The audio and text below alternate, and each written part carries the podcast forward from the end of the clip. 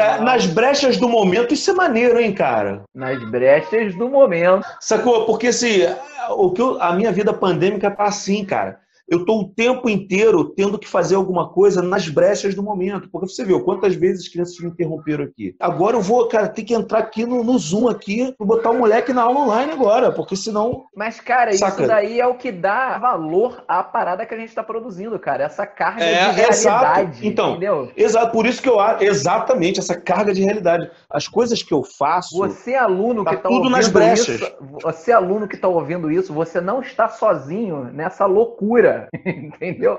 Exatamente, cara. Se agarre nas brechas do momento. Exatamente. São essas brechas que vão te colocar em outros lugares. Que vão te manter Pensa a nisso. sanidade, amigo. Total. Total.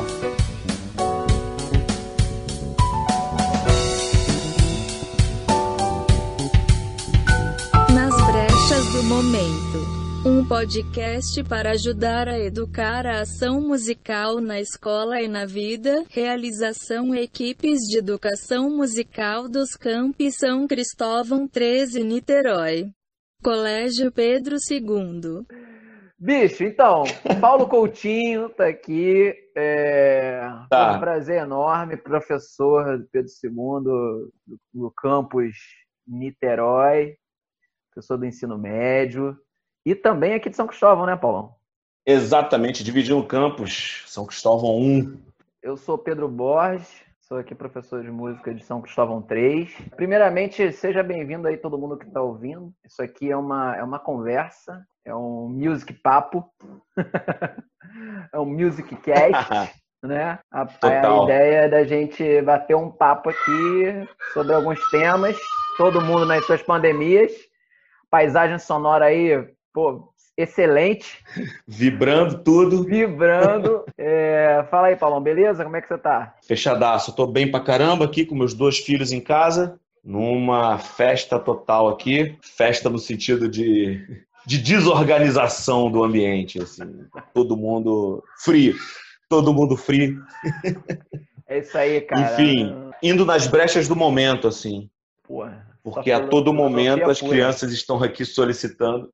É, então, nas brechas do momento, a gente conversa sobre música. Né, João? Porque não dá pra ficar em casa só jogando videogame, né? E, e o bate-papo vai ser sobre o quê?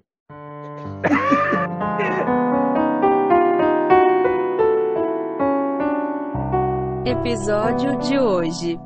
Músicos e músicas na pandemia.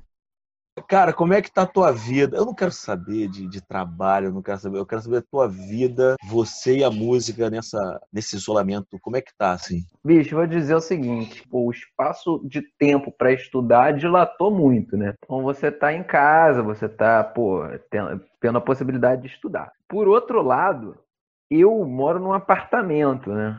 É, num condomínio que a quantidade de, de, de vizinhos é grande. Dizendo de maneira eufemística, assim, nem todo mundo se agradou com eu tocando todo dia, entendeu? Então rolou algumas reclamações, assim, é. E olha que, porra, eu tô aqui tocando Mozart. Imagina o trompetista full time em casa. Muriel, você citou a questão da música na varanda. Logo quando abriu a quarentena, eu lembro que foi no dia 16 de março, se eu não me engano. Uma linda sexta-feira de sol. Pensando, não, ah, daqui a duas semanas a gente volta, tá tudo certo. Beleza, né? E aí a gente viu que não voltou. Aí na segunda semana, eu e, e um amigo músico aqui, uns três amigos músicos aqui, eu moro também num condomínio, são três blocos. E curiosamente, a minha varanda dá de frente pra varanda de um outro amigo meu que é músico, guitarrista, que também dá de frente pra outra varanda do amigo que é percussionista. E o meu vizinho de baixo, o meu vizinho de baixo, é violonista também. Então, cara, rolou uma sonzeira na varanda na segunda semana, meu amigo. Caraca. Eu meti o baixo na varanda com amplificador, cada um botou seu amplificador na sua janela. E Uhum. foi um sucesso total. Eu me senti assim, caraca, meu irmão, pô, é isso que eu quero pra minha vida. Você nunca tinha feito Nunca, nu- isso nunca tinha passado pela minha cabeça. Foi muito legal porque os, os condomínios eles são uns voltados para os outros, assim, a minha varanda ela, pra, ela é para dentro do, do play do prédio, assim. Por esse lado, foi legal porque todo mundo meio que se viu, assim, entre aspas, assim, né? Entendi. Se ouviu e se viu. E, é, sabe aquelas rodas de violão que você começa a puxar uma atrás da outra? Ah, foi com uma história certeza, dessa, né, entendeu? Cara, porra. Isso foi muito legal. Na segunda semana também rolou. Ah, Na terceira semana, aí quando tava rolando um som, assim, aí um, um vizinho ou outro foi meter um som alto de som mesmo para bloquear.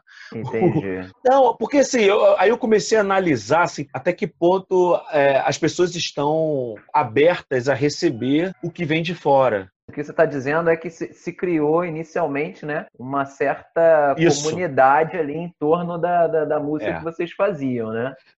É, criou-se um pertencimento comum ali, né? A música, ela era um pertencimento comum. Só que vai ter um determinado momento que essa música, ela vai deixar de ser um pertencimento comum. Você sentiu, É, deixa a eu te gente- perguntar, você sentiu que o, o cara que colocou o som, ele tava querendo fazer tipo uma disputa com vocês, assim? Tipo assim, ah, Olha- vocês estão fazendo aí o som que vocês quiserem, mas eu também posso, entendeu? Tipo, a música como se fosse uma, um, um- objeto de disputa, assim? Cara, não, não um objeto de disputa, mas assim, um objeto de incômodo. Quando a gente fala de música enquanto linguagem, a gente está falando de comunicação. E como essa música se comunica com a gente. Eu posso ter uma música que pode se comunicar comigo de uma maneira e essa música se comunicar de você de outra maneira.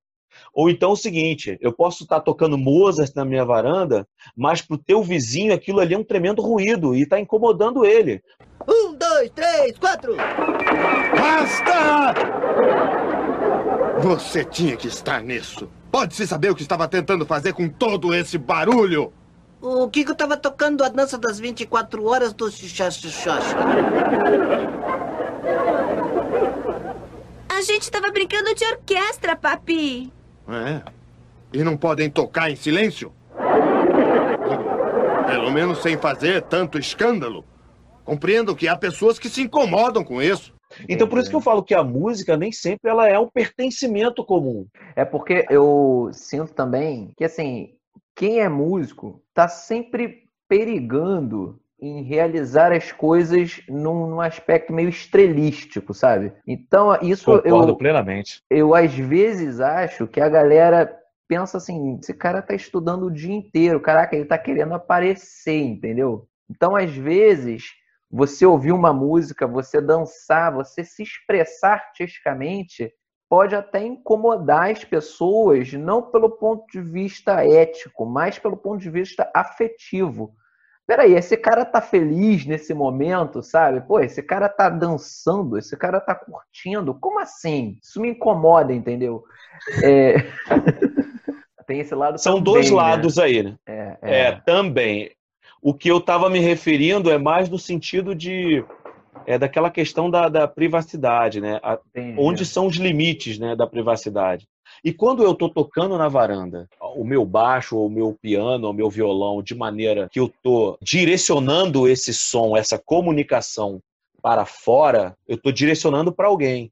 Então isso pode atravessar os limites da privacidade de alguém. Uhum. Na verdade, está conversando isso porque a gente nunca pensou sobre isso numa questão de pandemia. Exatamente, porque pô, vocês no início, vocês estavam contando com uma anuência dos condôminos baseado num, num senso de comunidade que foi criado por causa da pandemia. Perfeitamente. E esse senso de comunidade depende tanto de um contato físico que a gente não está tendo, porque veja bem, quando tu faz um luau e toca Legião durante 12 horas na madrugada, né? De 7 da noite às 7 da manhã tu toca Legião repetidas vezes.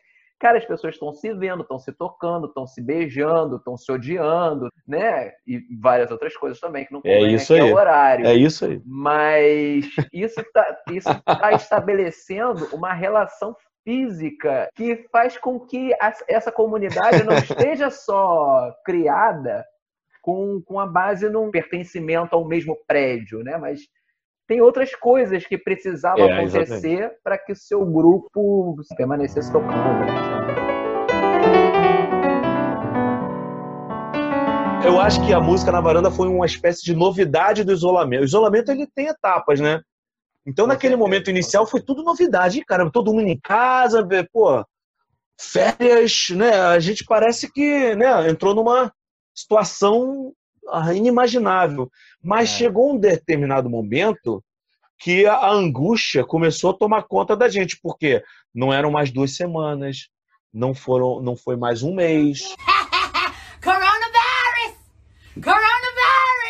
Que eu percebi, cara, eu acho que está no momento que as pessoas não estão tão dispostas a ficar ouvindo. Então, com relação a essa experiência de, de, de música na varanda, isso tudo, são coisas que são muito presentes nesse tempo presente mesmo, assim, né? Quando eu era mais novo, morava na casa da minha mãe, minha mãe morava numa rua muito pequena. Então, qualquer coisa que eu e meu irmão, meu irmão também é músico, né? Qualquer coisa que a gente tocasse, cara, a rua toda escutava. É uma rua de muito velhinho na Tijuca, né? A Tijuca é um bairro de velhinho, né? Aí as ah. velhinhas morriam. Sim, sim. Pô, os filhos iam lá me entregar os LPs de música clássica delas, os álbuns de, de partituras Legal. antigos, entendeu? O pessoal passava por ali e já sabia. Então, bem ou mal, a música tem esse poder de construir comunidades em torno da casa do músico, né? A gente tem na história da música aí vários, tem, tem. vários momentos em que é, as pessoas fazem né, é, coisas em casa, passeata, né? É, é, é, Os né? próprios saraus, né, cara? É, isso é uma cultura muito presente, né? De, de, de pertencimento comum a todos, né? É, transforma a, a, comunidade fisicamente, né? Ao redor da casa das pessoas, né? Exato, exato. Enquanto isso, na sala de justiça. De seis anos está aqui fazendo aula online aqui. Daqui a pouco certamente ele vai me solicitar. E o pequeno tá ali vendo um desenhozinho. Aí, na verdade, o, meu, o maior tá fazendo aula online no, no meu no escritório, onde normalmente eu faço minhas paradas e tal. E agora eu tô no quarto das crianças aqui, porque é o único momento, o único espaço da casa que tá perto do Wi-Fi e ao mesmo tempo eu consigo é isso aí, cara.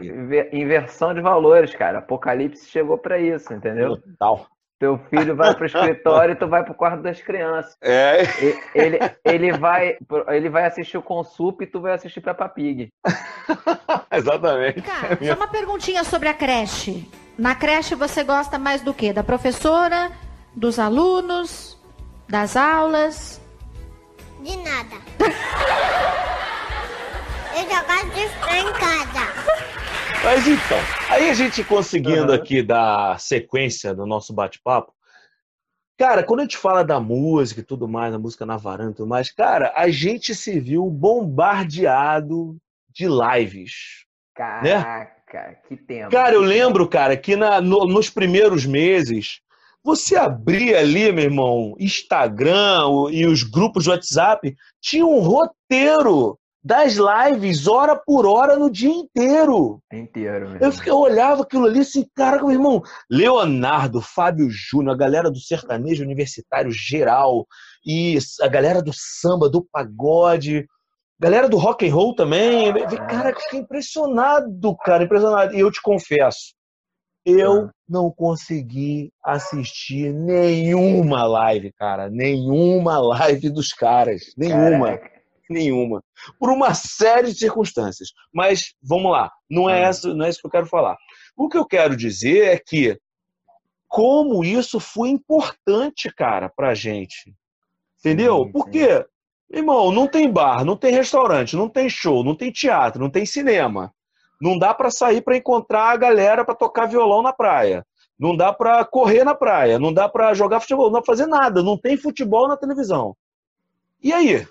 O que, que, a gente faz, né? É. As lives foi um fenômeno muito importante pra gente, cara, entendeu? E que a gente vê como a música, ela é importante pra nossa vida, cara. Por outro lado, que eu tenho de amigos músicos que estão tentando se reinventar aqui para tirar um trocado, não tá fácil. Uhum. Eu, eu, tenho um grupo no WhatsApp, uma galera músicos de Niterói aqui, uma galera do rock and roll e tal, e eu tô vendo uma galera assim se reinventando, técnico de áudio, a galera que tem estúdio, que tá pensando em vender tudo, e os próprios músicos em si, assim, a galera que vive mesmo da música, né?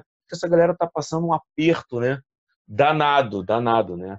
Não uhum. só da música, mas da cultura em geral. E aí, ao mesmo tempo, eu fiquei pensando também, caramba, como é que ao mesmo tempo a gente tem uma Ivete Sangalo bombando, né? E uma galera do sertanejo bombando aí, fazendo live de pijama em casa, curtindo geral. E temos uma outra classe de músicos, que eu acredito que é a maioria, que está num grande aperto, né? Porque apesar dessa música ser tão importante para a população, para a sociedade, nós vemos aí uma grande parcela de músicos, aí, talvez a maioria esmagadora, passando um grande aperto para conseguir sobreviver, né?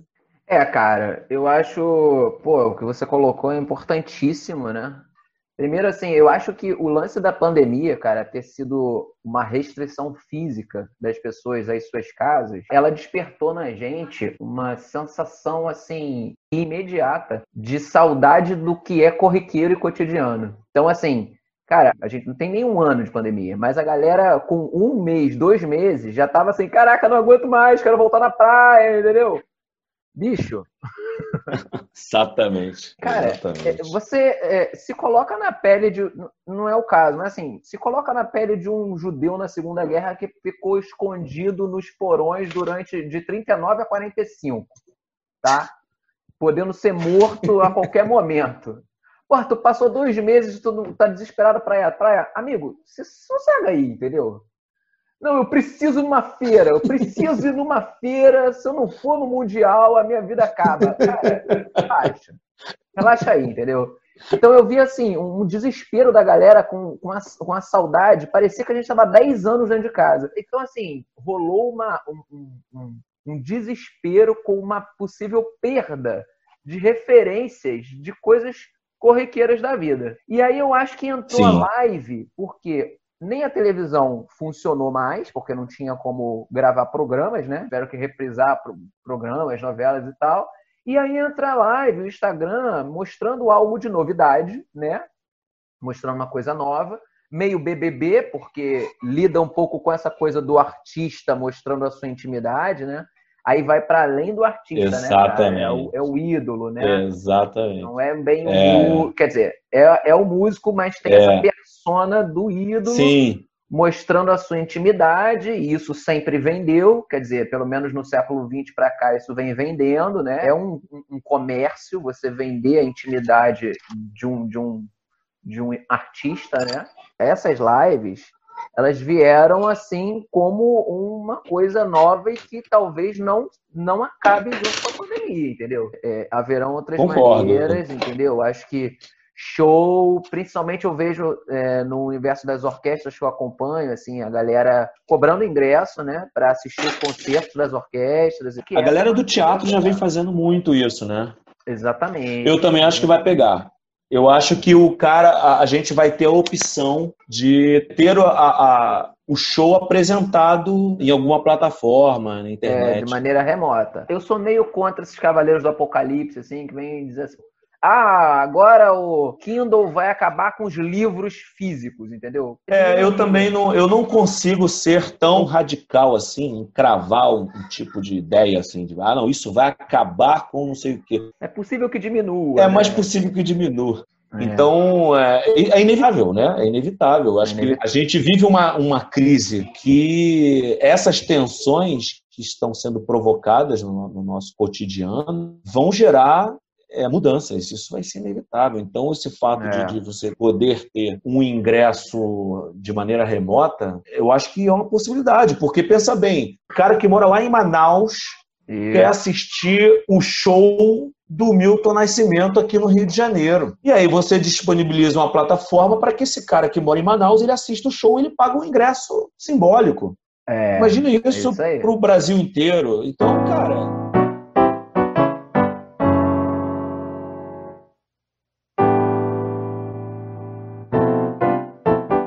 Mas aí, cara, eu queria voltar num tópico que você levantou e, e, muito sabiamente, assim, o músico que não está nesse universo da mídia, que tem uma, um sustento mais laboral, né? Essa galera precisou entrar nessa disputa também, né? Nesse Exato. ringue aí de lives e de é. videoaula e é, exatamente. Você é. tinha o barzinho, você tinha aquele cachê que tu pegava e agora tem que fazer alguma coisa, em uma certa medida, vai entrar numa disputa com os caras que já são grandalhões. Você começa essa corrida já em décimo lugar, né? É, exatamente. Mas já existem empresas especializadas em agenciar virtualmente os músicos para que eles tenham mais views, sejam Esse mais universo na é- do algoritmo, né? Porque assim, a galera... Isso, isso.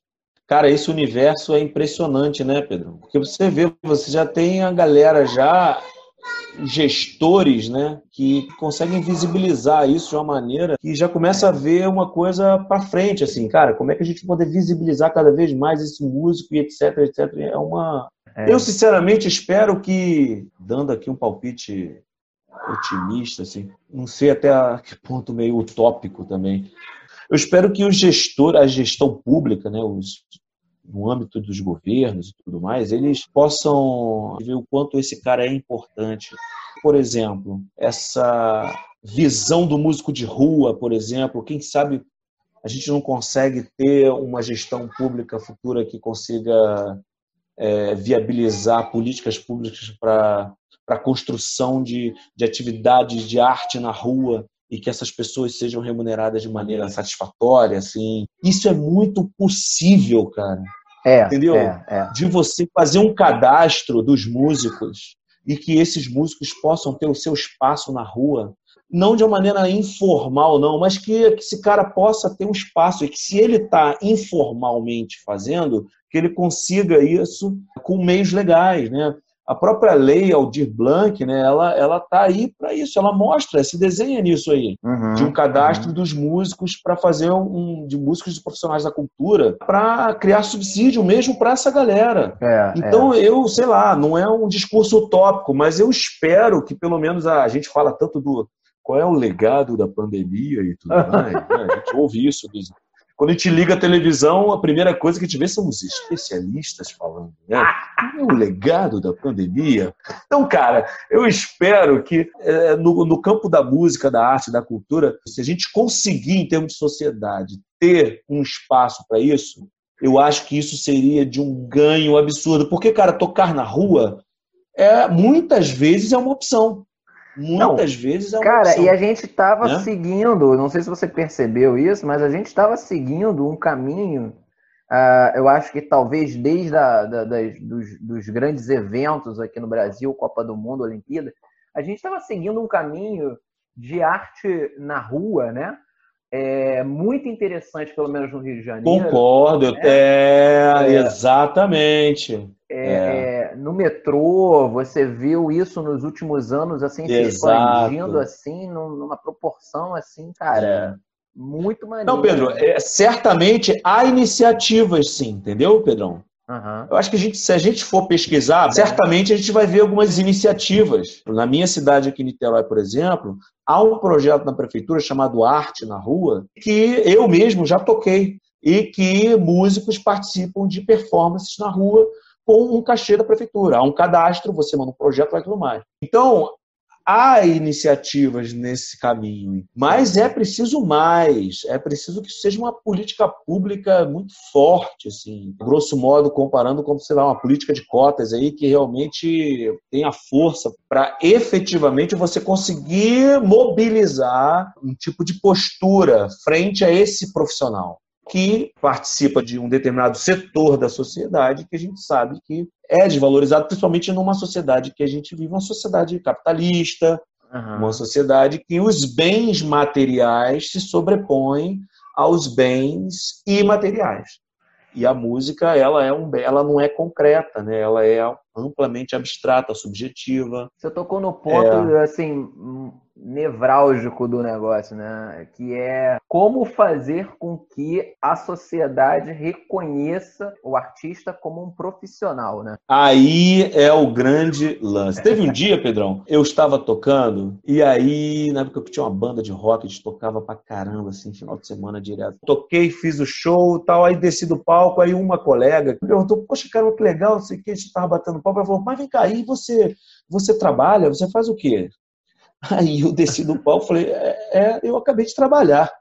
Acabei de trabalhar agora. Que sobriedade que tu teve pra responder com delicadeza, velho. É, foi, é, pois é, mas isso foi um insight na hora, assim. Mas, coitada, ela, obviamente, ela não tem culpa do que ela me perguntou. E faz coerência o que ela me pergunta. Porque, obviamente, muitos músicos, além de fazer seus shows, né, final de semana, trabalham em algum outro tipo de setor na sociedade e fazem simultaneamente. Isso é muito comum e é- eu acho desejável isso, Isso é obviamente. histórico, cara. Isso é Mas, histórico. isso Muitos é história, músicos, é, exatamente. Muitos músicos, é, É. é, grandes músicos da música popular brasileira tinham Ué, funções. Noel Rosa, eles eram funcionários públicos, né? Exatamente, exatamente. Até certo ponto é um caráter, assim, depreciativo do ato laboral, assim, do fazer. Né? Eu acho que depreciativo não foi a palavra correta. Não é depreciativo. É o desvalor por aquilo que se faz, enquanto músico. né? Como as pessoas encaram aquilo ali. Se você for perguntar numa turma de ensino médio quem quer seguir uma carreira na música, algum profissional da música ou da arte, a gente vai perceber isso de maneira bastante concreta. Vai conseguir ganhar em número de rejeição, consegue ganhar até de professor, talvez. Consegue ganhar até do- da docência, do professor.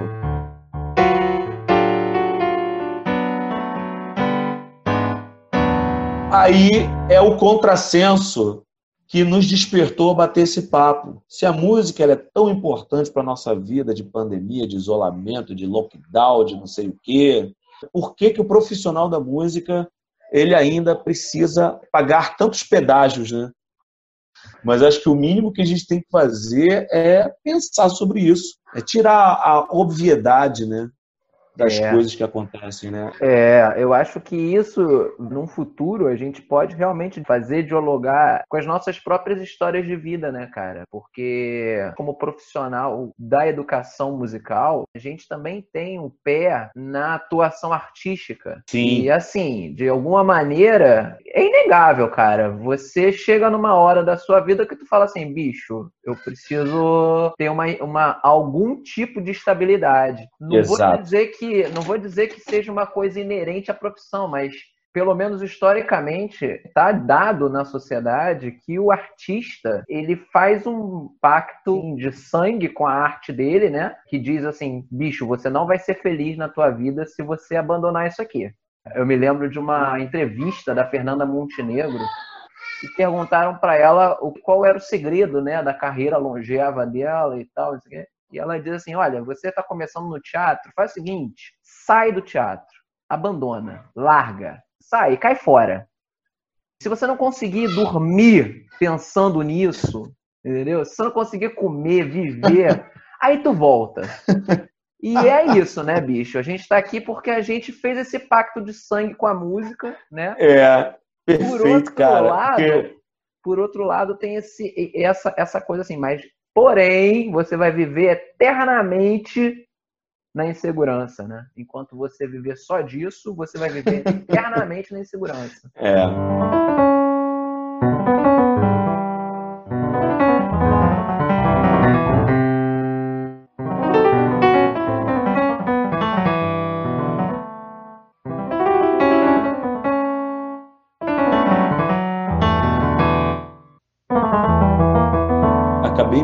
lembrando da época que eu estava prestando vestibular, né? Quando eu falava que ia fazer para música, as pessoas me olhavam como se eu fosse um ET. Mas eu tinha isso na minha cabeça, o que você falou agora. Cara, eu não conseguia me ver fazendo nenhuma outra coisa. Aquilo ali já fazia parte da minha alma mesmo.